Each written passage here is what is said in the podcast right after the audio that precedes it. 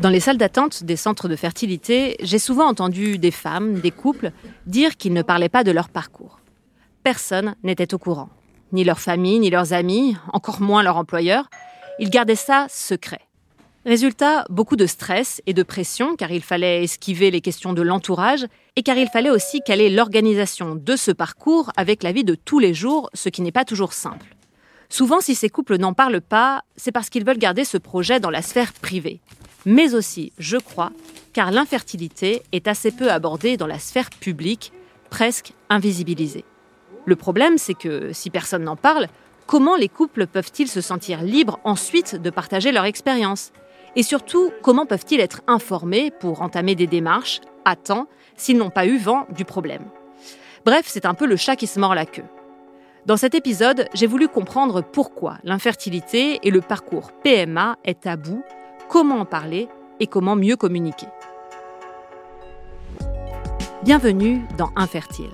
Je m'appelle Josefa Lopez, je suis journaliste au Monde et dans ce podcast, je vous emmène à la découverte du monde mystérieux de la fertilité.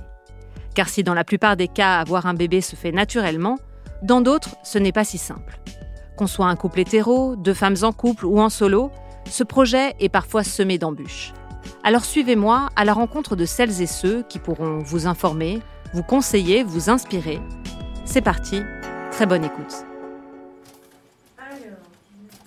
Pour comprendre ce silence autour de l'infertilité, je reçois Virginie Rio. Elle est responsable du collectif BAMP, une association de patients de l'assistance médicale à la procréation et de personnes infertiles. Bonjour Virginie. Bonjour. Virginie, vous avez eu deux enfants nés en 2012 de PMA après ce parcours, vous auriez pu vous dire bon, c'est bon, j'ai fait ce qu'il y avait à faire, je tourne la page maintenant. Et pourtant, vous avez continué. Pourquoi? Je pense que j'ai un côté Robin des Bois. Et puis en fait, mes enfants sont nés en 2012, mais euh, il faut juste se souvenir qu'en 2011, c'était la précédente révision de loi de bioéthique. Et euh, moi, j'étais en, parcours et puis un peu enceinte. Et on entendait dans la rue des gens qui étaient contre l'AMP, qui se mobilisaient, qui rassemblaient des foules pour dire l'AMP c'est mal, les gens qui naissent d'une AMP ont des problèmes psychologiques, voilà, qui se mobilisaient de façon importante et qui étaient beaucoup relayés dans les médias contre les droits euh, des personnes qui avaient besoin de recourir à l'AMP, soit parce qu'elles étaient femmes seules, soit parce qu'elles étaient lesbiennes, soit parce que c'était un couple euh, hétérosexuel rencontrant des problèmes de fertilité. Et moi, je me disais, mais je ne peux pas, pour mes enfants, laisser ça, il faut que les choses changent. Et puis l'autre élément, c'était aussi la question de la prévention et de la sensibilisation et de l'information liée à l'impact des perturbateurs endocriniens, de la santé environnementale, comment elle impacte notre fertilité de façon globale. Et donc je me disais, si je suis en train d'essayer de faire des enfants, ce n'est pas pour qu'ils vivent les mêmes difficultés que moi, et je veux pour eux un avenir meilleur. Et donc pour moi, c'était important de ne pas laisser tomber et de, de, se lancer dans ce, dans ce combat associatif. J'utilisais le mot tabou en introduction euh, pour parler d'infertilité. Vous pensez que c'est à ce point-là? C'est vraiment un tabou ou alors c'est juste que c'est un, un sujet qui n'intéresse pas tellement parce qu'on n'en a pas pris conscience? La question du tabou, je trouve que ça a un peu évolué. C'est-à-dire que nous, en dix ans, on a bien vu les gens témoignent plus dans les médias. Les gens témoignent plus à visage découvert. Il y a plein de sujets qui sont faits sur, sur cette question-là. Mais malgré tout, ça reste difficile parce que bien souvent, nous, quand on demande à des gens de témoigner, beaucoup nous disent oui, mais il faut pas qu'il y ait de photos, il faut pas qu'on me reconnaisse. Et voilà, donc pourquoi ils n'en parlent pas? Parce que c'est une honte, euh, c'est euh, la volonté de garder ça quand même privé, que ça concerne personne d'autre, c'est quoi?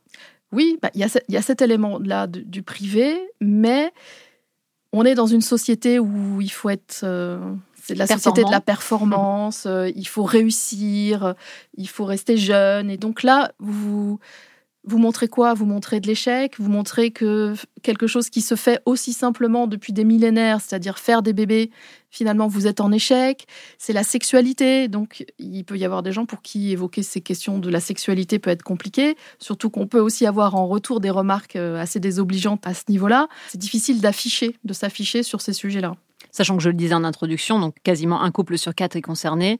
Donc forcément, c'est un peu le chat qui se mord la queue parce que on a forcément dans notre entourage des gens concernés, mais si personne n'en parle, et si on est le seul à vouloir en parler, on a l'impression qu'on est les seuls concernés et les seuls euh, défaillants, entre guillemets, comme vous le disiez. Les retours qu'on a, c'est quand les gens se sentent un peu plus rassurés et commencent à en parler autour d'eux, ils disent oh, mais c'est incroyable le nombre de hmm. gens dans mon entourage qui finalement ont rencontré les mêmes difficultés ou alors sont carrément aussi en parcours. Nous, on dit toujours, vous savez, dans les, avant dans les villages, les gens se connaissaient, donc ça, il y avait du soutien, bon, il y avait aussi des fois un peu d'intrusion et tout ça, mais finalement, les gens étaient entourés. Et dans notre société, on est un peu euh, isolés les uns des autres. Et finalement, nous, quand on propose des groupes de parole, par exemple, se voir en vrai, se regarder dans les yeux, pleurer ensemble, euh, être en colère ensemble, mais les gens nous disent comment ça leur fait du bien, en fait, et comment ça ça déclenche quelque chose aussi chez eux où ils se disent ah oui mais en fait je suis pas tout seul ce que je ressens et ce que j'éprouve c'est normal c'est pas que je suis fou ou que je suis folle ou que je suis trop exigeante c'est cette difficulté là est tellement envahissante que c'est normal et d'autres l'ont vécu d'autres sont en train de le vivre et finalement ensemble on se comprend mieux on se soutient il y a des fois même pas besoin de s'expliquer on, voilà on, a vécu les mêmes émotions les mêmes choses. Donc euh, cette question de la considération de la société pour ce sujet, pour nous, c'est très important parce que ça permettra aussi bah, que les gens se sentent plus libres d'en parler, pour être soutenus, euh, pour simplement être écoutés. Alors si je prends votre profil euh, et celui de celles et ceux qui parlent d'infertilité, on a l'impression qu'on s'intéresse à cette problématique seulement quand on est concerné. C'est forcément un peu dommage. Pourquoi, à votre avis, pourquoi on n'est pas au courant avant de tout ça? Le sujet n'est pas encore un sujet de santé publique. On renvoie souvent ça, ou en tous les cas, on le renvoyait beaucoup à quelques couples infertiles. Voilà, la PMA va, arranger les choses. Et en fait, non. Les chercheurs montrent que depuis plus de 60 ans, en fait, les mammifères, alors animaux, euh, sont impactés, ont des problèmes de fertilité à cause de, de tous les produits chimiques qui nous entourent. Donc nous, humains, nous sommes aussi des mammifères, donc on est aussi impactés. Mais ce sujet-là, des perturbateurs endocriniens, de la fertilité sont des sujets qui sont pas très glamour en fait, c'est compliqué, ça peut être très anxiogène aussi parce qu'on se dit mais qu'est-ce que je peux faire moi? Donc il y a tout un tas d'éléments qui complexifient le sujet et qui font peut-être qu'on a du mal à faire émerger ce sujet-là. Et j'ai une autre hypothèse aussi, c'est que pendant longtemps, la France s'est enorgueillie d'avoir le meilleur taux de fécondité, donc une espèce de gloire nationale euh, un peu... Plus deux enfants par femme. Voilà, c'est ça. Et on, a on communiquait beaucoup sur ça. Et je me dis, il y a ça aussi, c'est-à-dire on était un peu l'honneur euh, de l'Europe, euh, on fait beaucoup d'enfants, en tous les cas plus que les autres, et l'idée que cette chose-là puisse être différente, et eh ben, pas encore euh, arrivé dans l'espace public et c'est regrettable. Et sur la prise en compte de ce sujet individuellement, des fois je me dis aussi, quand on n'est pas concerné sur le moment par le fait de faire un enfant, bon, on réfléchit pas, par exemple, au fait de ne pas potentiellement réussir à en faire un, et donc on ne s'intéresse pas à ce sujet quand il ne nous concerne pas directement. Ça aussi, c'est un des points qui complexifie les choses, c'est que quand on est adolescent, généralement, on ne se projette pas sur euh, j'aurai des enfants, j'aurai euh, une belle maison et tout ça. Donc pour moi, c'est pour ça que c'est une responsabilité publique. Comme on fait de la prévention sur euh, le cancer ou sur les dents de nos enfants, il faut qu'il y ait une, une prévention une information qui soit faite, parce qu'on dit toujours, alors c'est pas moi qui a dit ça, mais mieux on est informé, mieux on pourra faire des choix. Et ça, c'est important parce que, comme vous le dites, nous, on constate qu'il y a des gens qui arrivent, qui se retrouvent en situation d'infertilité, complètement sidérés, parce qu'ils étaient loin d'imaginer que, en fait, oui, euh, la fertilité diminue avec l'âge, que oui, la fertilité euh, est impactée par des maladies sexuellement transmissibles, par exemple, ou par euh, tout un tas de pathologies, le mode de vie, l'hygiène de vie. Et donc, les gens, encore aujourd'hui, hein, sont sidérés par cette information-là qui leur tombe dessus, qui les écrabouille. Et deuxième coup de massue, c'est euh, que l'AMP, finalement, n'est pas très efficace et les parcours vont être longs, ça va prendre du temps et que c'est vraiment quelque chose qui est très difficile à vivre. C'est pas un coup de baguette magique. Non, c'est pas un coup de baguette magique et euh, cette information-là, il faut que les gens l'aient. C'est-à-dire que nous, dès le début de l'association, on disait toujours, on est, c'est pas le pays des bisounours. Il faut qu'on puisse dire les vraies choses, c'est-à-dire, il faut que les gens soient informés de la réalité de ce que provoque l'infertilité pour un individu, pour une femme, pour un homme, pour un couple, et de ce que provoque euh, l'AMP et toutes les difficultés qui sont liées à l'AMP. Et un élément important, c'est la notion d'incertitude. Et l'incertitude, c'est très difficile à vivre en tant qu'humain. Et ça, ça, ça rend vraiment le parcours difficile. Et puis après, bon, voilà, la difficulté qu'on a à en parler à son entourage ou à son employeur. Donc c'est un, un parcours qui est très très impactant sur tellement d'aspects de la vie que, c'est massif. Donc il faut absolument que les gens soient informés pour éviter le plus possible d'avoir recours à l'AMP et d'être en difficulté. Est-ce que vous constatez des différences dans la façon de gérer l'infertilité, de l'appréhender selon, je ne sais pas, les classes sociales, les origines, ou est-ce que euh, tous les couples réagissent un peu de la même façon? Moi, je pense que c'est plutôt euh, lié à l'individu, à, son histoire, à sa manière d'être dans la vie et tout ça, et ça dépend. Alors après, bon, il faudrait détailler, mais il y a, y a des situations où c'est encore plus compliqué. Enfin, moi, je, dans, au sein de l'association, on a des couples, par exemple, qui sont d'origine africaine et pour qui c'est très très très mmh. difficile parce que euh, c'est encore plus tabou, c'est encore plus euh, mal vu et tout ça. Par contre, je dirais que entre les hommes et les femmes, ce que j'allais vous demander. Et voilà, il y a des approches un peu différentes, c'est-à-dire que on va généraliser, mais euh, sur les réseaux sociaux, les blogs et tout ça, la majorité des personnes sont des femmes un besoin de s'exprimer, un besoin de partager, un besoin de comprendre, un besoin d'anticiper, que je remarque moins chez les hommes. Et euh, nous, toutes les expériences qu'on a pu faire euh, pour solliciter les hommes, bah oui, il y en avait quelques-uns, mais ça c'est pas du tout dans le même volume que les femmes. Les hommes ont une approche différente. Voilà, ils sont, ils sont différents, ils ont une approche différente ils ont envie d'avoir des enfants, ils sont touchés par l'infertilité eux-mêmes, ils sont touchés par les problèmes euh, d'infertilité rencontrés par leur conjointe, mais ils vont pas être dans la même, ils vont pas exprimer les choses de la même manière. Mais est-ce qu'on les met pas aussi des fois un peu à part? C'est-à-dire que euh, parfois certains hommes le disent, j'ai l'impression d'être un peu transparent pendant les consultations, on s'adresse surtout euh, à ma conjointe parce que forcément c'est elle en plus en général qui, porte et subit le traitement, on leur pose moins de questions aussi, on s'adresse moins à eux. Donc même s'ils ont envie de s'impliquer et d'en parler, ils sont pas prioritaires. Oui, et ben ça c'est un autre aspect de, notre travail associatif, c'est faire prendre conscience aux médecins que les, hommes ont, leur place, que les hommes ont envie qu'on les regarde, qu'on les écoute, ont envie euh, qu'on les implique aussi. Et ça, c'est c'est quelque chose qu'il faut, c'est un message qu'il faut faire passer auprès des médecins, auprès des équipes médicales. Euh, qui voilà, mettre en œuvre des actions pour proposer aux hommes d'être un peu plus acteurs et tout ça. Mais je pense que c'est pas dû aux, hommes, mais c'est vraiment dû au hmm. fonctionnement de l'AMP, aux, voilà, aux pratiques. Ou, et ça, c'est quelque chose, un message qu'on fait passer auprès des médecins. Être euh, confronté à des questions d'infertilité, ça entraîne une sorte de repli sur soi justement parce qu'on n'en parle pas, parce qu'on se sent seul. Comment éviter cela? Quels conseils vous pouvez donner aux couples que vous rencontrez? Euh, bah, c'est de pouvoir, euh, d'avoir la force euh, de parler, de trouver des ressources qui vont les aider à, exprimer, les aider à se sentir un peu plus considérés. Donc les réseaux sociaux occupent beaucoup cette fonction-là depuis longtemps. Il ne faut pas oublier que dans les centres d'AMP, il y a, alors beaucoup de, de centres d'AMP proposent des groupes de parole, propose euh, des rendez-vous avec des psychologues. Et ça, c'est aussi quelque chose qu'il faut essayer de faire passer. C'est-à-dire qu'on ne va pas voir la psychologue parce qu'on est fou, mais on va voir la psychologue parce qu'on a besoin de parler de toutes ces émotions qu'on a évoquées au début. Donc les groupes de parole, les psys, et puis euh, retrouver aussi alors ça, c'est quelque chose de très difficile, c'est essayer de se sortir un peu la tête du cercle infernal de je suis infertile, je vais en PMA, il faut que je fasse les traitements, mais voilà, c'est un conseil, mais c'est très difficile de l'appliquer, c'est-à-dire essayer de continuer à se faire du bien, continuer à faire l'activité qui nous plaisait tant avant, ou l'activité qu'on a toujours rêvé de faire, mais qu'on met toujours de côté. Euh, ça, c'est un conseil. Et puis, bah, il y a les groupes de parole des différentes associations qui sont là aussi et qui permettent euh, de se retrouver ensemble et d'évacuer un peu les, difficultés. Et puis, il y a aussi tout ce qui est euh, soins de support alors euh, moi, voilà, si j'aime bien euh, la danse, bah, la danse c'est un bon soin de support. Euh, la sophrologie, ça peut être un bon soin de support. Voilà, il y, a tout un tas d'outils à disposition pour que essayer de, calmer, d'apaiser un peu le corps et l'esprit dans ces parcours compliqués. Vous parliez de groupe de parole. C'est vrai que des fois, je trouve que ça peut être à double tranchant, c'est-à-dire qu'à la fois ça peut faire du bien de parler et d'écouter le témoignage d'autres couples, d'autres personnes ça peut être très motivant, comme ça peut aussi être très déprimant. Si vous commencez un parcours d'AMP et qu'en face de vous, vous avez un couple qui vous dit J'en suis à ma cinquième FIV, ça fonctionne toujours pas, j'ai fait 150 injections en tout depuis le début de mon parcours.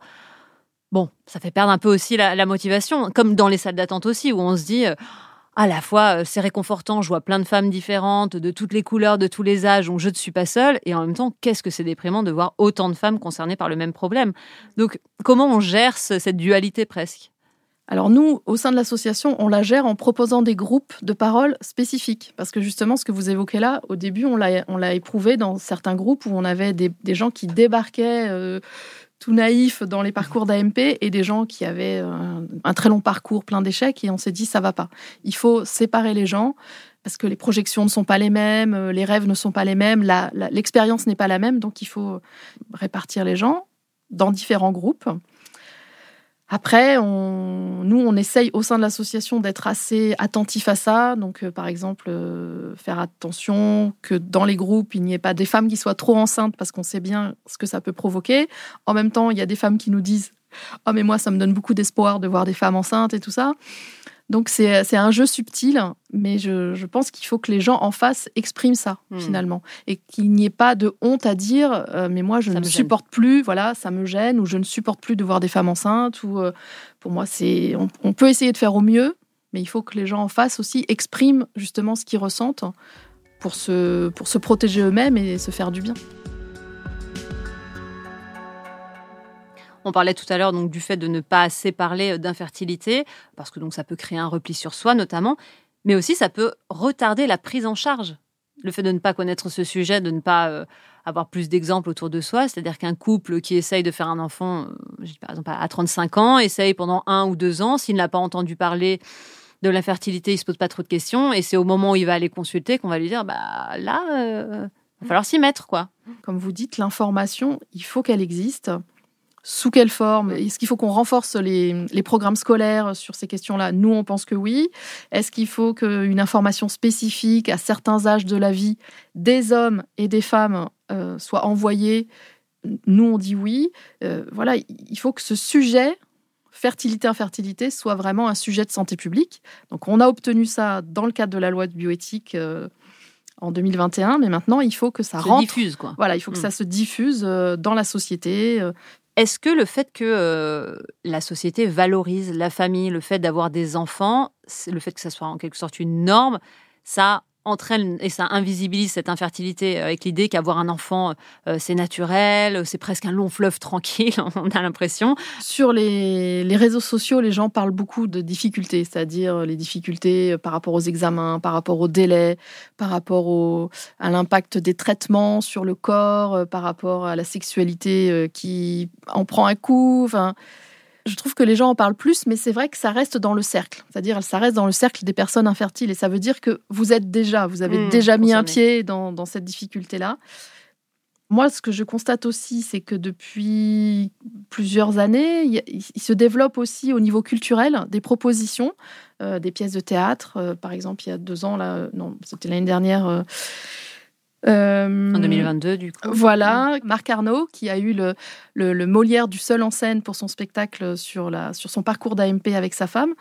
Euh, il y a des films qui sont faits, il y a alors pour le, pour le coup, pour le théâtre, là, hein, il y a plusieurs euh, propositions.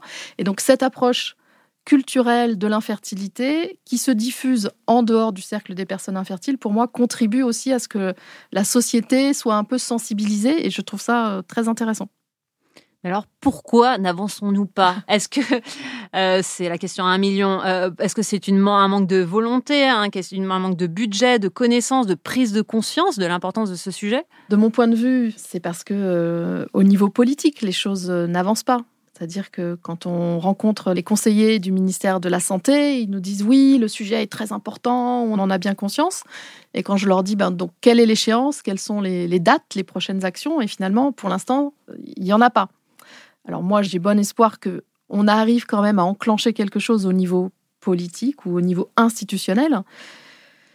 Mais euh, on revient de loin. Je pense qu'on revient de loin et que tout ce qu'on a dit aussi au début sur les tabous, sur les questions d'intimité, reste compliqué. Et, et si on, je prends un parallèle avec l'IVG, c'était la même chose, c'est-à-dire qu'à une époque, tout le monde savait qu'il y avait des problèmes d'IVG, tout le monde allait à l'étranger pour faire des IVG, mais personne ne voulait en parler.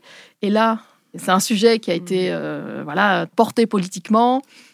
Et aujourd'hui, c'est encore un sujet qui subit des menaces finalement. Pour conclure, peut-être quelques conseils euh, que vous aimeriez donner aux couples, comment aborder le sujet de l'infertilité euh, déjà à deux dans son couple, peut-être avec son entourage? Est-ce qu'il faut en parler? Comment Vaste question, mais quelques conseils que vous pourriez donner euh, les conseils que je peux donner, c'est que les gens ne rajoutent pas de la culpabilité à toutes les difficultés qui existent déjà. Et donc, euh, la communication au sein d'un couple, c'est primordial pour tous les autres sujets, hein, pas que pour l'infertilité, mais spécialement pour l'infertilité, parce que vraiment, tout ce qu'on a dit, la sexualité, l'estime de soi, euh, les projets, les rêves de famille et tout ça, ça impacte vraiment tout ça. Donc il faut vraiment que le dialogue soit simple et naturel entre les, partenaires. Et puis après, ça dépend euh, de l'entourage aussi, parce qu'il euh, y a des gens qui sont très motivés, qui partagent beaucoup avec leur entourage, mais finalement, ils ont un retour qui est assez difficile. Il faut s'écouter et il faut être euh, vraiment le plus en phase avec nos propres besoins. Et ça, c'est pas toujours facile à faire, mais je pense que c'est important. Merci beaucoup Virginie Rio pour cet entretien. N'hésitez pas, chère auditrice, à parler de l'infertilité autour de vous. Vous l'avez compris, c'est important de partager votre expérience si vous êtes concerné. Partagez aussi ce podcast. Dans le prochain épisode, on va découvrir une des solutions pour faire des enfants, que ce soit pour les couples infertiles comme pour les femmes seules ou les femmes en couple. C'est l'AMP ou assistance médicale à la procréation. En attendant, je vous dis à très vite. Infertile, un podcast du monde écrit et animé par Josefa Lopez. À la réalisation Jules Benveniste, habillage musical Amandine Robillard.